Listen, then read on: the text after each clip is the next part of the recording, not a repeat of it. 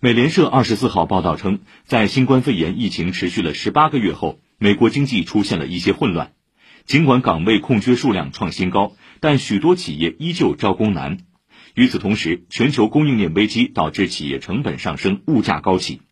美联储主席鲍威尔二十四号表示美国经济正处于特殊时期此前没有先例可循。